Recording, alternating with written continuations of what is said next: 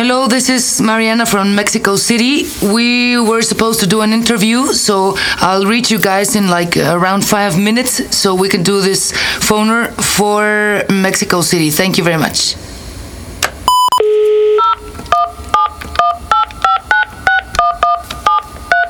Este es el segundo intento para hablar con el señor Sasha.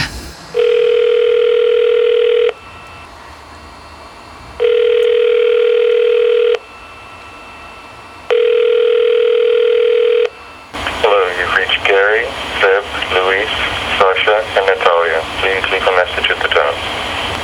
Thank you. This is the second try to do the interview for Mexico City, so I'll call again. This is Mariana. Bye bye. Este es el podcast de Mariana. Mariana H. Mariana H. O sea, yo. Por Dixo y Prodigy MSN. Hello? Hello, Sasha. Yeah? Okay, there's a lot of people that's looking forward to watch you guys here in Mexico. But for those who doesn't know the band and they're just wanting to know more about you guys, could you tell me just uh, briefly uh, what's the story of the band? Since when are you together? Um, well, it's it's basically two guys. It's not a full band, and uh, we've been actually working together since over ten years. Like we were running our label. Another thing I was wondering, people always ask you about where do you get your inspiration from, and uh, and of course I can see a lot of uh, artists and, and a lot of visuals and a lot of uh, semi-naked girls.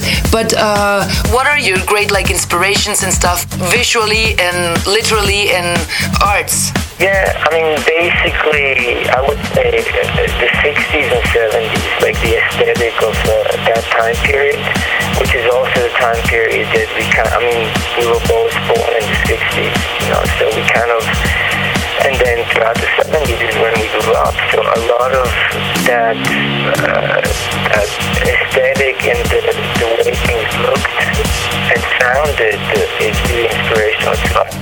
to go back in time.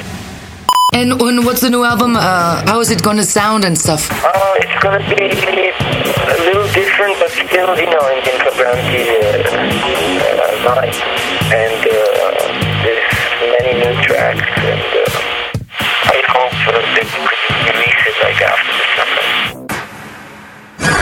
Este, este fue el podcast. Este, este fue mi podcast. Podcast. Este fue el podcast de Mariana H. Este fue mi podcast.